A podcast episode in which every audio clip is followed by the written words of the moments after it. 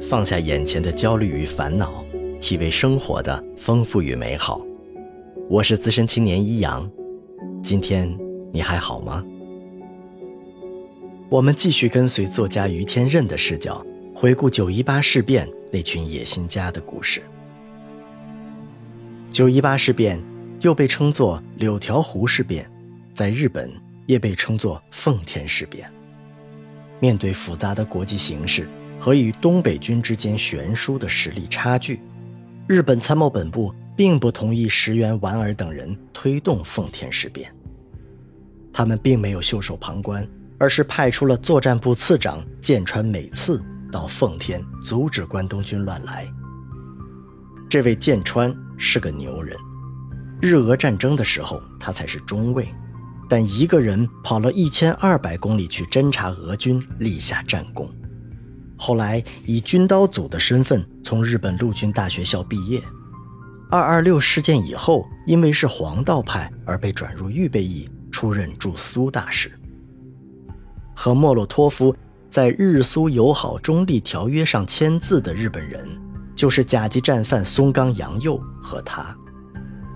日本宣布战败时。剑川自杀，要不然他也很有可能是甲级战犯。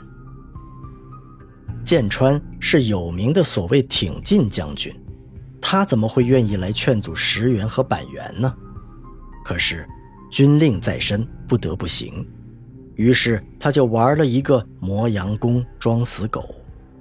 从东京出来，他不坐飞机，而是走陆路，坐海船，横穿朝鲜，慢慢的来。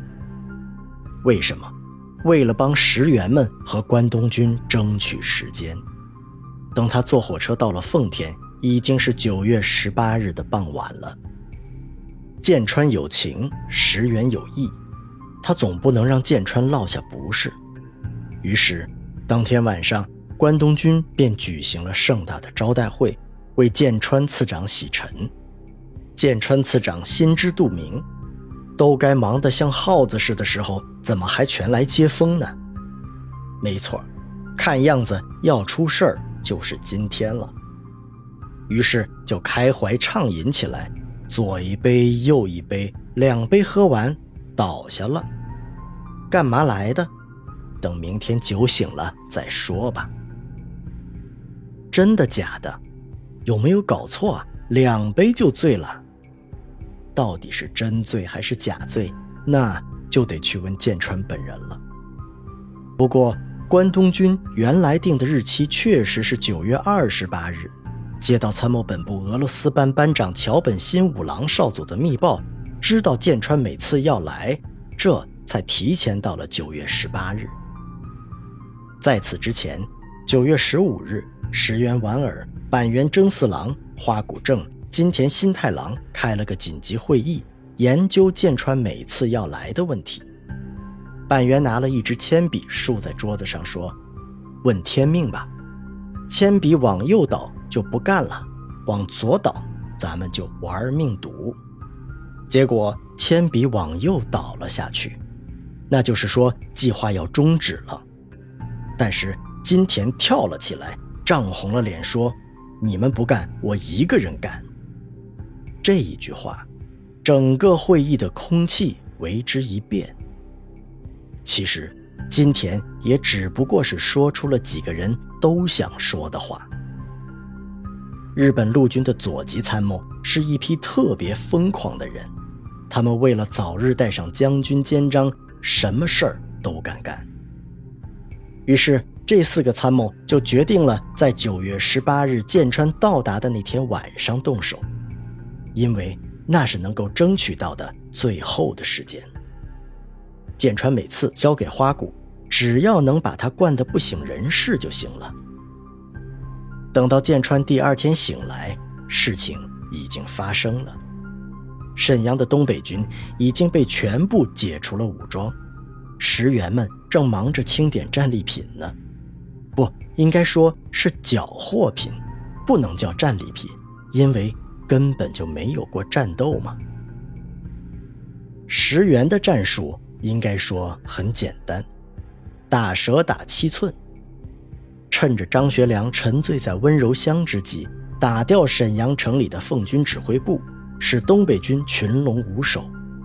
在沈阳动手的同时，占领营口和丹东，阻断关外奉军主力回援和确保朝鲜军越境增援。应该说，石原莞尔和板垣征四郎的算计几乎完美无缺，唯一的缺点就是他们没有想到，不但美苏蒋袖手旁观，连当事人张学良本人也同样袖手旁观。到了第二天早上。建川的酒也醒了，也想起来了，花这么多时间到奉天来，到底是干什么来的了。于是他找来石原们训话，说不能在满洲闹出事情来。谁知道石原们的回答是，已经闹完了，奉军全部缴了械。哦不，不是缴的械，是交的械，已经没事儿了。飞机坦克收了一大堆。比咱们关东军的要好多了，请首长指示。剑川虽然在思想上并不反对关东军的胡作非为，但是俗话说“屁股决定脑袋”。